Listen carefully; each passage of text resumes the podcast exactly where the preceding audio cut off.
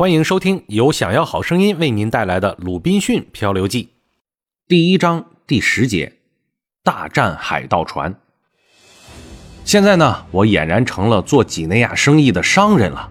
不幸的是，我的那位船长朋友啊，在回到伦敦后不久就去世了。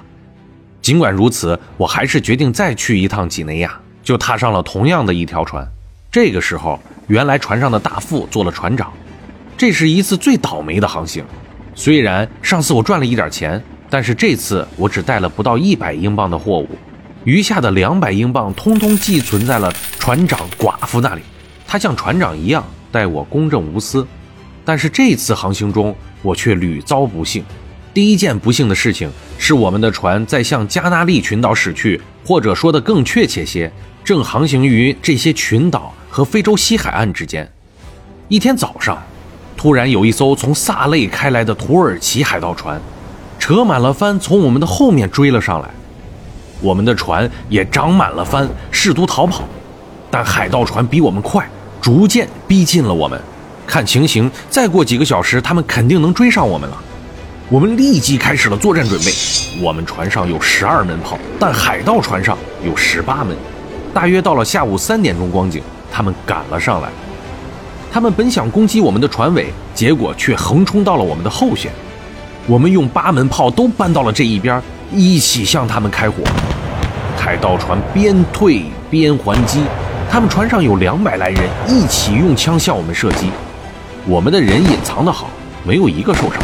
海盗船准备对我们再次发动攻击，我们也全力做好了备战。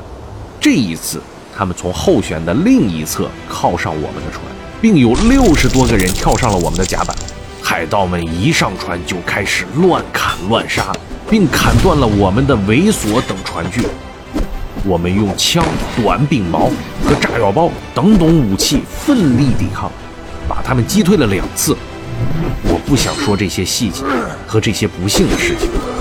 总之，到最后呢，我们的船失去了战斗力，并且死了三个人，伤了八个人。只能够投降。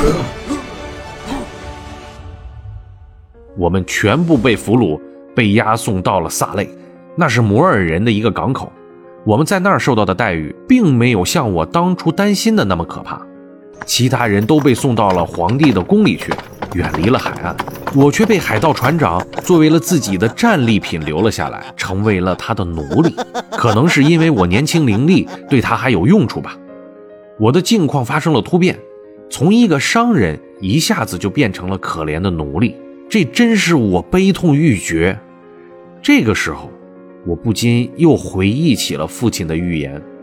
他说我一定会受到苦难，并会忽原无门。现在我才感到，父亲的话完全应验了。我现在的境况已经糟糕的不能再糟糕了。我受到了老天爷的惩罚，谁也救不了我。可是，唉，我的苦难才刚刚开始呢。下面我就再接着细说吧。